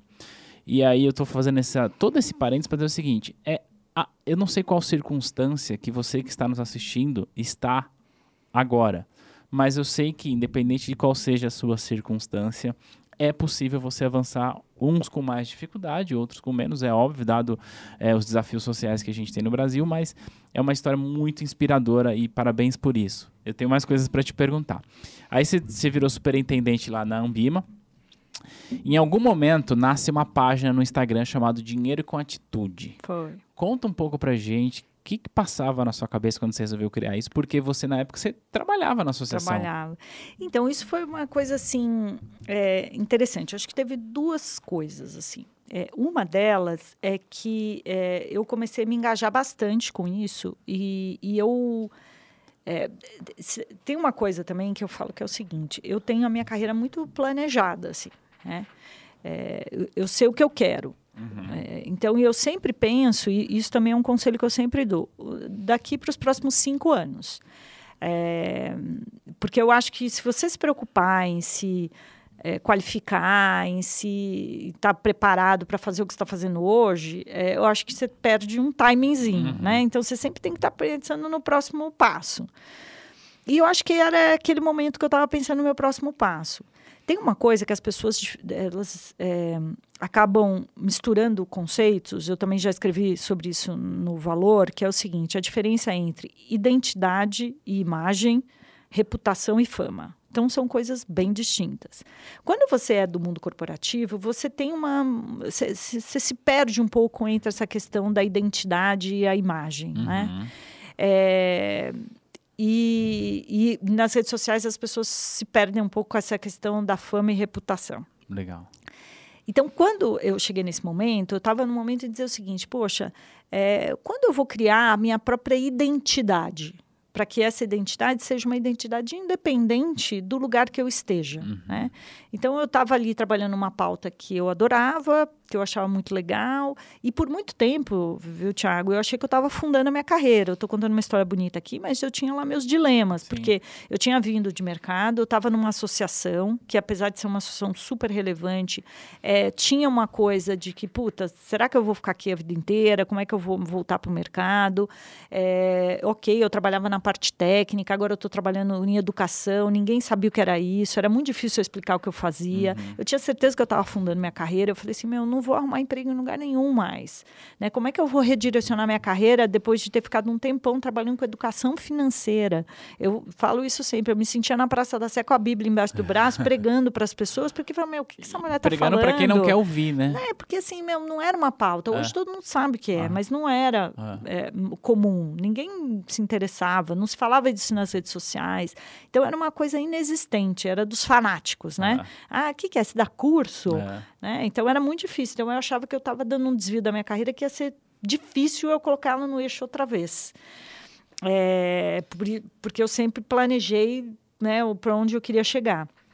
E aí, nesse é, meio tempo, assim, que foi bem é, difícil, eu falei assim, putz, eu quero criar algo para eu poder fazer do meu jeito, né? Ninguém está falando isso nas redes sociais. Eu cheguei para o meu marido, que ele é uma pessoa totalmente avessa a posição, principalmente nas redes sociais. E eu falei assim, ó, eu vou criar uma, um projeto no Facebook na época. Aí ele falou assim, Mel, eu falei, Márcio, mas eu acho que vai ser importante para mim, eu acho que é um negócio legal, eu quero, e, né? É, ele falou, bom, ok. E, e aí eu comecei, aí eu cheguei para o meu chefe, falei assim, olha, eu vou criar esse projeto, é, você vai ter a minha palavra que eu não vou misturar as bolas, né? Eu não, eu vou atuar da maneira mais ética possível de não usar o que eu tenho aqui como insumo ou misturar, falar coisas que eu não devo, né? Ou seja, cuidar da reputação uhum. no offline como no online e a garantia de que eu não farei nada lá ou falarei nada lá que vá é, de encontro, ou seja, vá contra uhum. o que eu sou aqui como executiva. Uhum. Ele falou, não, tudo bem, né? É uma pessoa incrível, o Zeca, é, nesse aspecto, é, acho que me deu a, toda a abertura, espaço para eu criar esse projeto desde o começo e que foi muito legal, porque também era um jeito de, de fazer um intercâmbio entre o Ambima e, e o público final. Ah. Então, acho que foi um ganha-ganha e hoje é muito mais comum os executivos usarem a sua é, imagem para trazer isso, né, valor para dentro das empresas, que ainda é um tabu para muitas, mas eu acho que é, sabendo usar com responsabilidade, eu acho que é um, uma coisa que é um ganha-ganha. Aí foi assim, né, que eu comecei. É, aí eu fui para o Instagram, que também estava começando, então não tinha perfil que falava disso, nada. Não, esses grandes perfis não existiam, eles existiram depois. Isso foi em 2000 e 2013, que eu estou falando, né? É, é, do final de 2013, quando eu criei o Instagram, e eu não colocava a minha cara lá, né? E o negócio foi crescendo, crescendo, crescendo, e eu fiquei meio assustada, que eu falei assim, gente, se as pessoas ouvem o que eu estou falando, elas não sabem nem quem eu sou. E aí, depois de alguns meses, sei lá, eu tinha uns 4, 5 mil seguidores, que já era muita gente para uhum, mim, né? Uhum. É, eu falei, porque eu não queria me expor também, né? Eu falei, puta, não sei se eu quero, é. também não é muito a minha praia, né? Aí eu coloquei uma foto minha e falei, muito prazer, eu sou Ana Leone, e coloquei minha bio ali, para as pessoas saberem que elas estavam seguindo, ah. porque eu falei assim, meu, as pessoas... Estão ouvindo também quem é. Nem né? sabe quem é, ah. né? Podia ser uma lunática ah. falando qualquer coisa e tal. E aí foi assim que começou. É, então, o meu objetivo ali era trazer o tema de um jeito leve, uma abordagem, usar um pouco do humor, coisa que ainda era muito hermético no mercado uhum. na época. Depois que isso foi melhorando e a gente vê o que está hoje aí. Mas foi muito mais para eu construir a minha própria identidade, né? É, para que é, eu tivesse assim uma personalidade independente do meu crachá. Eu acho que esse foi um, um objetivo principal, né? Como carreira. E você ter, ter, é, ter plantado isso lá atrás, é, você considera que foi, é, foi importante para que você conseguisse hoje abrir algumas portas que são relevantes no seu dia a dia de hoje? Sim, quando eu criei, esse era o objetivo. Legal. Era o objetivo de um dia eu usar isso de alguma forma é, de uma maneira autônoma, porque eu sabia que eu não ia ficar na, a vida inteira na Ambima, não era, né, eu acho que o meu ciclo ali tinha se concluído, foram quase 17, 17 anos lá, eu tinha passado por quase todas as áreas, era um lugar incrível de se trabalhar, mas eu fiquei pensando, né, poxa, o que, que eu quero daqui para os próximos cinco anos? E aí eu tinha duas coisas, é, que era esse projeto e como é, eu ia tocá-lo, né? Uhum. E tirar, é, remunerar, porque assim, no, todo o tempo que eu estava na Ambima, eu nunca ganhei nenhum dinheiro, né? Eu cheguei a ganhar cachê de palestras e eu doei para iniciativas de educação. Que legal. Né? Isso eu me comprometi. Falei, ó, com o meu chefe, falei, olha, tem aqui uma empresa que quer me contratar, fazer uma palestra, uhum. e eles precisam me pagar e eu vou doar e eu indicava para a empresa, olha, em vez de você me pagar, você doa para tal entidade. Eu doei para a época na EF, eu era conselheira. Ela falou, ó, você doa lá para causas de educação, porque é, o conflito. Né? Conflito, exato. Então, é. assim, eu falei, olha, não me sinto à vontade, eu sou uma pessoa remunerada aqui é. e não, não faz sentido. E eram pessoas, é, eram entidades fora do mercado financeiro, não hum. tinham nada a ver, eram empresas. E quando era do mercado financeiro, eu falava, não, é meu papel como né, é, executiva da Ambima e aí dar uma palestra para vocês e tal. Então quer dizer que você está dizendo que. Quer dizer que você está dizendo, não foi estranho, né? Mas o que você está dizendo para a gente é: você criou essa página com o objetivo de criar a tua imagem e é, zelar pela sua reputação também. Porque Sim. quando você decide abrir mão de um cachê é, em nome da tua reputação, é, é, você pensar na tua carreira a longo prazo. Né? Exatamente. Né? Que sei lá, não importa quanto. quanto é, seria aquele cachê, mas o fato é que se você recebesse, você estaria indo, estaria indo é, contra ao que você se propôs desde o começo. Então, isso é muito legal. 17 anos na Ambima se passam, você já está com a sua página no Instagram, Instagram grande, Instagram relevante, melhor dizendo. E aí, Ana, teve um certo dia que eu, passando lá na minha timeline do Instagram, eu vejo uma postagem sua falando, olha, alguma coisa nesse sentido de que o seu ciclo ali havia se encerrado. Eu falei, uhum. Como assim? O que está acontecendo? Como é que foi isso? Foi como foi para você tomar essa decisão de sair da associação com um cargo extremamente relevante, sendo reconhecida no meio, para seguir carreira solo? Como foi essa decisão? Então, é, eu acho que foram algumas coisas que levaram, né? Uhum. É, eu acho que também eu tinha uma característica é, ali na Ambima muito executiva. Acho que meu, acho que as minhas, minhas competências como gestora elas foram é, bem utilizadas ali, né? Por isso que eu acho que circulei por tantas áreas. Uhum. Então eram áreas até eu brincava que era mato alto, né? Terra é. devastada que chegava ah. lá, precisava reestruturar, é, né? Criar ou repensar processos, tal, que é uma coisa que eu adoro e que não tem nada a ver objetivamente com o mercado financeiro. Uhum. Eu poderia fazer isso em qualquer empresa. É, e era uma coisa que sempre eu adorei fazer, sempre adorei, né? Construir as coisas e aí quando eu já estava redondinha ali, alguém tocando para mim ia ser legal. Então acho que isso também que fez, foi uma, é uma característica acho que profissional minha que eu acho que usei bem ali, foi muito legal. É, quando eu, eu resolvi sair, assim, primeiro que eu acho que tinha ali uma estrutura que ia ser repensada, né? E eu falei, putz, eu acho que agora é o momento de eu avaliar a minha saída. Mas também não foi assim, ah, vou sair, né? Eu contratei uma pessoa para me ajudar, é, uma coaching é, bem experiente, uma pessoa que trabalha isso com orientação aí de carreira para executivos. E foi um processo interessante, porque é o seguinte, eu comecei também é, a receber muitas propostas fora da Ambima.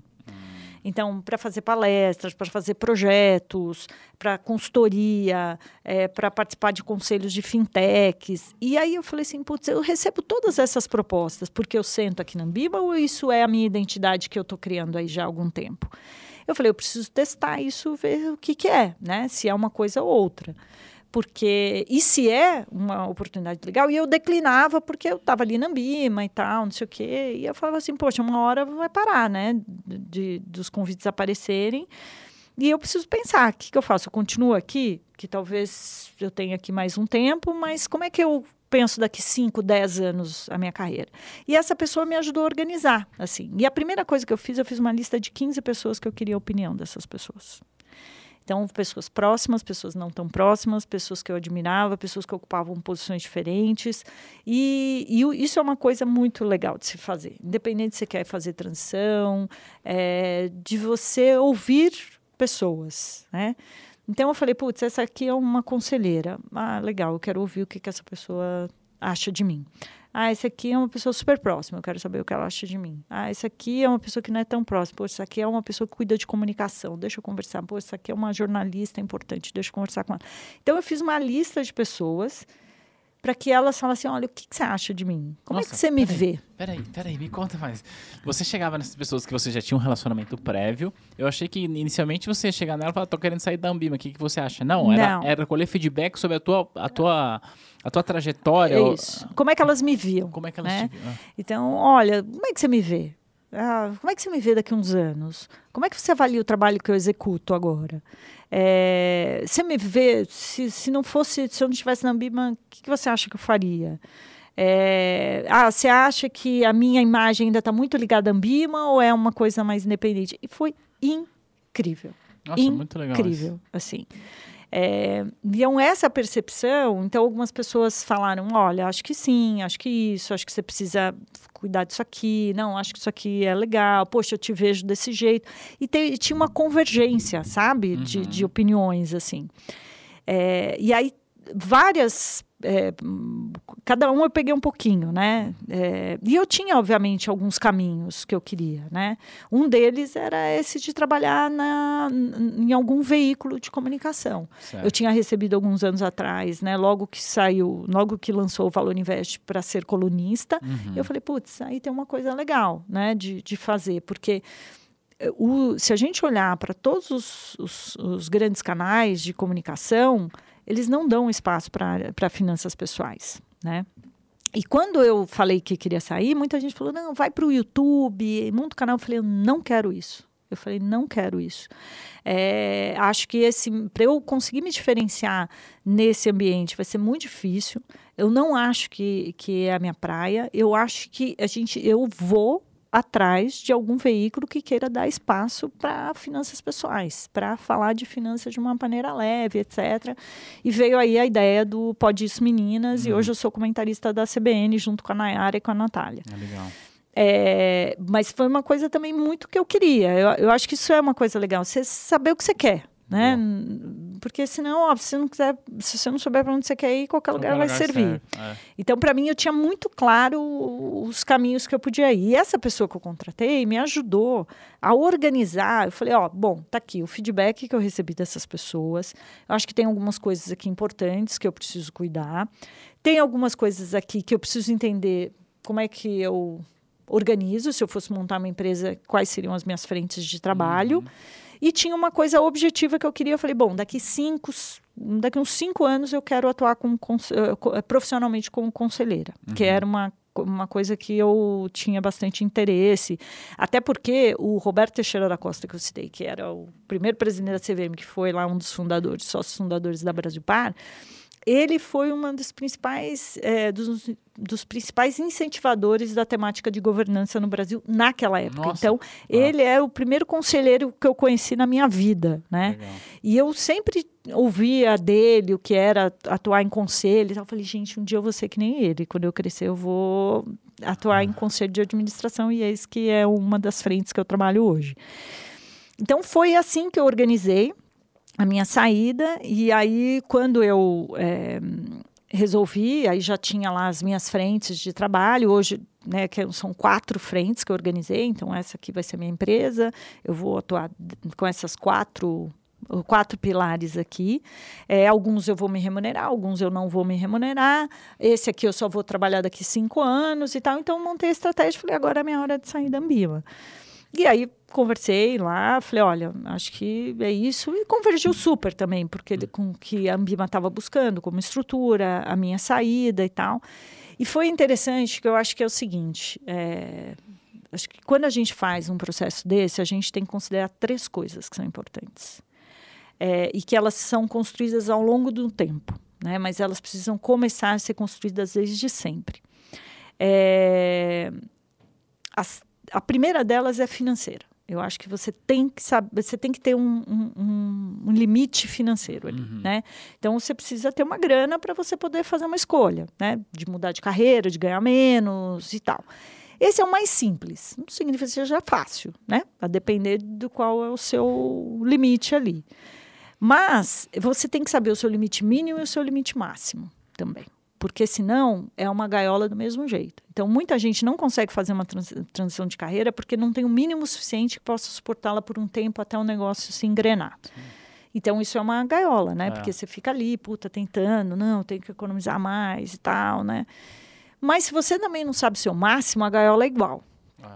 É. Porque você fica Vai lá, não, um ano a mais, é. não, mas só mais um pouquinho, só é. mais um pouco e tal. Então, eu, assim, eu perdi duas grandes oportunidades de trabalho em um lugar que eu queria muito trabalhar porque eu não tinha dinheiro e eu não podia ir. Eu não podia largar um emprego né, certinho ali, uhum. com uma remuneração que garantia né, eu pagar meu aluguel ou a prestação do apartamento, depois que eu comprei o apartamento, de sustentar minha mãe, para poder correr o risco, é, mas que era um lugar que eu sonhava em trabalhar e era um dos lugares mais sensacionais para se trabalhar no mercado financeiro. Por duas vezes foi por causa da grana. É, então, essa é uma coisa super importante. Você ter um mínimo que te permita escolher, mas de ter um máximo que te permita escolher. Porque Boa. muita gente não sabe qual é o seu limite, né? o seu suficiente. Não, um ano a mais, ah. pô, não e tal. Quando vê, passou, a janela de oportunidade fechou, é, você já não tem a mesma disposição, você não está. Passou. A segunda coisa é o profissional. O que, que você quer fazer? As pessoas querem mudar, mas elas não sabem o que elas querem fazer. Então eu tinha claro o que eu queria, né? Ó, no curto prazo eu quero isso, mas não era nem no curto prazo, porque eu comecei o dinheiro com atitude em 2013, eu saí é. da BIM em 2021. Ah. Né? Então não foi é, curto prazo, foi um negócio que foi sendo construído ao longo do tempo. Nesse meio tempo eu fui é, contratada por uma editora para escrever um livro, fui chamada para ser colunista do Valor Invest. Eu pense, a gente pensou ali no podcast, eu fui lá bati na porta do Valor com a ideia do podcast. Então foi sendo construído aí quando chegou no momento a executar, né? E, é, então, o profissional é importante você saber. Meu, o que, que você quer fazer? O que, que te falta? Esse, esse papo que eu tive todo aí com essas pessoas, algumas pessoas foram pessoas de imprensa que como eu queria, elas me falaram, Ana, você precisa disso aqui, você precisa ter um release, você precisa ver o que você quer, você tem que bater na porta com um projeto definido e tal, não sei o quê. Eu falei, ah, legal, entendi, deixa eu ir para casa, deixa eu fazer. Uhum. Né? É, então, profissionalmente, o que, que você quer fazer? Ah, legal, você quer atuar como conselheira? Tá bom, então vá estudar. Aí eu fui, fiz o, pro, o processo de qualificação no BGC. Uhum. Então, assim, o que, que você quer fazer da sua carreira? E o terceiro, que é o mais difícil, as pessoas não são sinceras em dizer que isso é difícil, é a parte pessoal, é a parte psicológica da coisa. Que é você saber o que é relevante para você. Então, é, e eu só me dei conta disso depois que eu saí da Ambima. E a pandemia me ajudou nesse processo. Porque até uma das pessoas que eu conversei, ela me perguntou, ela falou assim, o que, que a pandemia está levando? Qual o peso da pandemia nessa sua decisão? Porque está todo mundo ficando louco também, que agora é. quer mudar, mudar é. para o interior, é. trabalhar de qualquer lugar. Aí eu falei assim, olha, tem um peso. Ele falou, não dê tanto peso à pandemia, porque ela vai passar. Ah. Então pensa bem, né? Então você vê como é rico esse, é. esse processo de ouvir o que as pessoas têm a dizer e as pessoas se dispõem a te ajudar. Ninguém vai te falar não, é. né? Eu aconselho um monte de gente que me chama no LinkedIn. Então assim não tem nada mais interessante de uma pessoa ser chamada para ouvir a opinião. Ninguém vai falar, não, não vou te dar a opinião. Às vezes a gente. Por isso que a construção dos relacionamentos é uma coisa tão importante. E aí eu. E esse lado pessoal, por que, que a pandemia ajudou? Porque eu, eu percebi que eu dava valor a coisas que eu não era sincera em dizer que dava. Então, de trabalhar num lugar legal, no escritório bonitão, de ter vaga privativa, de ser café servido na mesa, de você, todo mundo atender o telefone a hora que você liga, ah. né? Todas as portas se abrem para você. E às vezes a gente não se dá conta de que isso é tão pesa tanto na nossa vaidade profissional que a gente não consegue se desfazer dela. Então, se hoje, a, por que, que, a pandemia me ajudou? Me ajudou porque eu trabalhava no escritorinho da minha casa, igualzinho eu trabalhava lá tendo o elevador privativo uhum. na Ambima, entendeu? Então, se a gente não consegue pensar nessas três coisas e dar o peso devido a elas, a gente também não. A gente fica preso ao emprego, né? Porque. É. E isso tudo também, hoje, está dado para outra pessoa que está lá no meu lugar. Sim. Não me pertencia. É, exato. É, aquilo era uma circunstância. Eu estava lá e usufruía daquilo. Então, o que, que você leva quando te tiram? Eu perdi o emprego três vezes, né? Então, assim, eu falei, eu não quero mais que ninguém me tire nada. Eu quero construir. Então, eu quero ter a minha própria identidade, que o emprego seja o meu plano B, não o meu plano A. Meu plano A é o que eu quero construir para minha carreira. O plano B é o meu emprego. E não significa que eu não vou. Eu dei meu melhor. Eu adorava trabalhar na Ambima, adorava as pessoas. Meu, puta, produzi, aprendi. O lugar mais incrível é, que eu me desenvolvi profissionalmente foi ali mas eu tinha meu plano A, que era um plano A que eu vou levar para o resto da minha vida. Então, a gente saber essas três coisas, ou seja, a gente ser dono da nossa carreira, é a coisa mais relevante e é o que vai te levar aonde você quer chegar. Nossa, esse é o melhor ensinamento que a gente poderia trazer para esse podcast, né? Você ser dono da sua carreira e, é, obviamente, com todo, com todo o respeito, com toda a honra que você precisa dar ao teu empregador, não tem nada de errado você dizer que o teu emprego é o teu plano B se você tiver entregue, né? Porque afinal de contas os empregos passam. E aí eu já falei isso aqui e eu repito isso todo dia. Sua carreira é maior do que o seu emprego. É, as pessoas precisam ter noção disso. O que, que eu quero dizer com isso? Respeita o teu trabalho. Dê o máximo que você está aí. Entenda que você está aí, você tem que vestir a camisa, tem que fazer a empresa dar resultado, para você ganhar variável, seja lá o que for. Entretanto, esse não é o fim em si mesmo. Esse é um, um, caminho para que você se desenvolva na tua carreira. Isso é que eu acho que é complementar, é. sabia? Porque assim, é, assim como a maternidade é complementar, porque muitas vezes a gente fica tão imerso, e olha, gente, é isso, eu trabalhei quase 30 anos no mundo corporativo. É, assim, ah. Eu comecei no mundo corporativo nos meus 19 anos. É, eu tenho 49, é. exatamente, 30 anos no mundo corporativo. É, existe uma série de coisas que são muito desgastantes. Uhum. Quando você tem projetos que te, te põem para cima, que você consegue é, colocar o seu melhor, que você consegue sentir o valor que as pessoas dão aquilo, é, você não dá bola para um monte de coisa que é super chata, sabe? Uhum. Então, assim, às vezes eu tinha dias super difíceis, como se tem. Uhum. Não era na Ambiba, em todos os lugares que eu já Vai passei. Ter. Putz, mas eu chegava em casa, meu, eu tinha um conteúdo legal para fazer, eu é. tinha um vídeo bacana, eu recebi o depoimento de alguém que eu tinha ajudado, é, eu ficava pensando em coisas. Sabe, você pôr energia onde ela é onde deve ser colocada. Uhum. Então, uma série de coisas que são super desgastantes quando você trabalha, e, gente, quando você trabalha por conta também tem, também né? Tem, é super é, desgastante. É. O trabalho é algo que tem que ser. É, compensado, né? Os momentos legais têm que ser maior, né? mais frequentes do que os momentos que são de desgaste, mas é isso, é desgaste o tempo inteiro. É, você dá menos peso, sabe? Então, uma série de coisas, às vezes eu ah, não me sentia tão valorizada em determinada coisa, mas eu sentia ali que, putz, uma mensagem, um direct que eu recebi no Instagram que a pessoa tinha. Uma vez eu, eu, eu fui passar umas férias com os meus filhos e meu marido no, em Olímpia aquele parque aquático que tem lá. Uhum, uhum. E aí eu fiz um post, marquei que eu estava lá e uma pessoa me mandou um direct, falou: "Ah, eu sou daqui de Olímpia". Nossa, ela já, é, seguia, já me né? seguia, é. meu, muito tempo. Eu falei: "Ah, que bacana". Ela falou: ah, "Eu vou mandar um presente para você no hotel". E eu achei o máximo, achei uma é. gentileza, aquilo sem fim. E aí veio o filho dela e me trouxe dois bolos. E aí veio o cartãozinho, olha, obrigada, te sigo, sou sua fã e tal, não sei o quê. Aí a gente passou os dias lá, eu cheguei pro meu marido e falei, Márcio, vamos passar lá no, na, no lugar, né, uhum. né, que a gente estava indo embora. Vamos passar lá para agradecer, agradecer, né? Poxa, que gentileza, a mulher veio aqui, né, mandou filho aqui no ah. hotel e tal. Aí eu cheguei lá, era uma casa de bolo dessas, de bolo caseiro, uhum. de esquina, super bonitinho o, o, lugar e tal.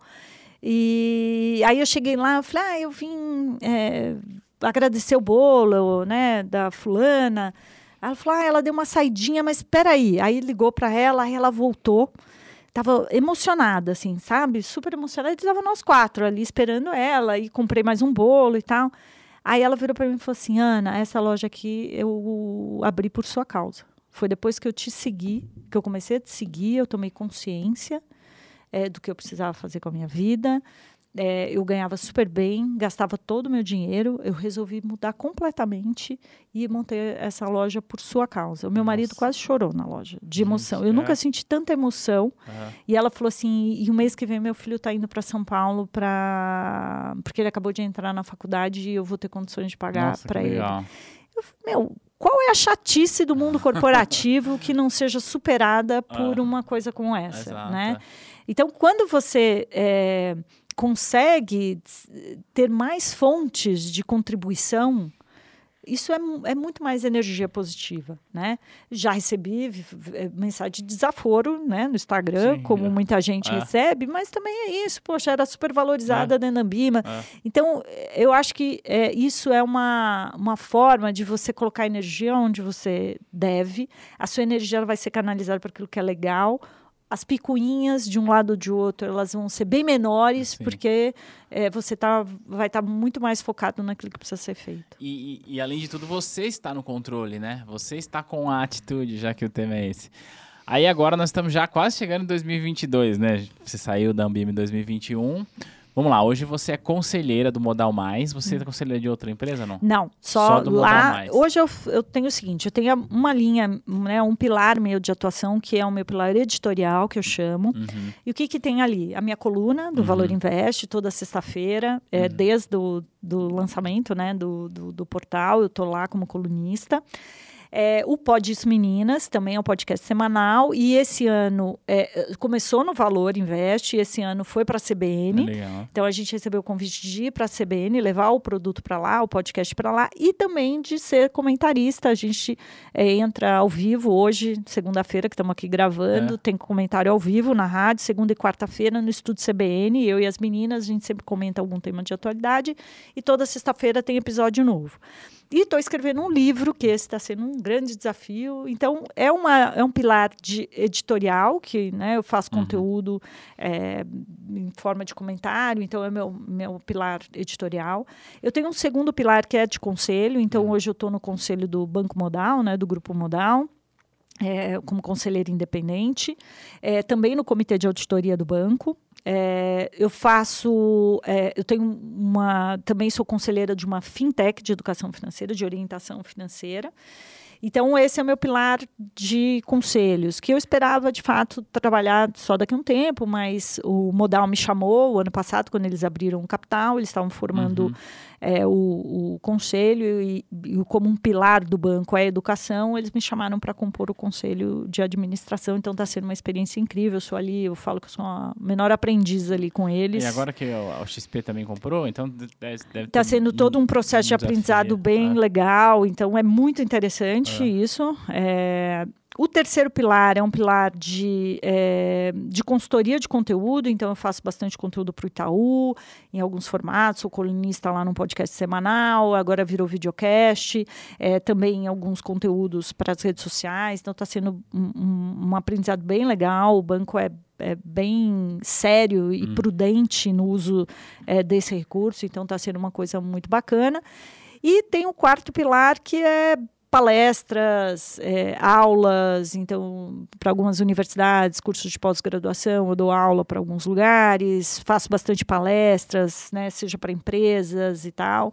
E recentemente eu fui é, contratada aí por um grupo de educação para ajudá-los a implementar um programa de educação financeira em todo o grupo, desde o ensino fundamental até o ensino médio.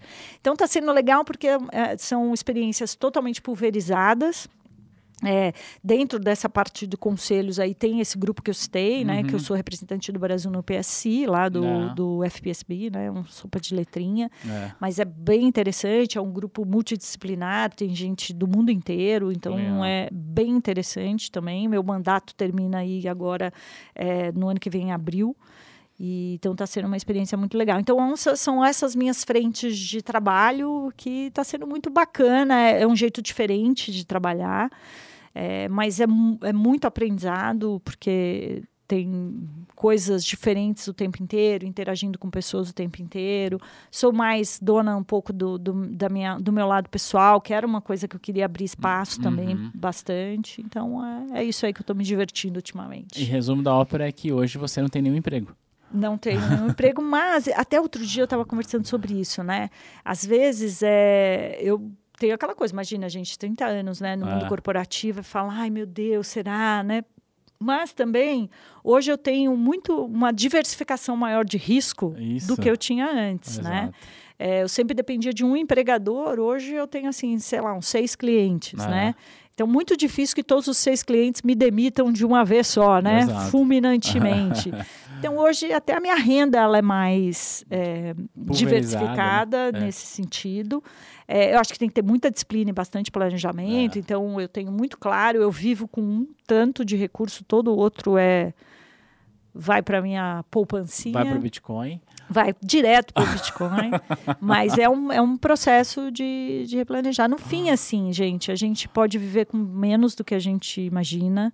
A gente é, tem medo de querer as coisas, porque a gente tem um pouco de medo de se frustrar. Não foi diferente comigo. É, mas às vezes a gente tem que ter mais coragem do que juízo, né?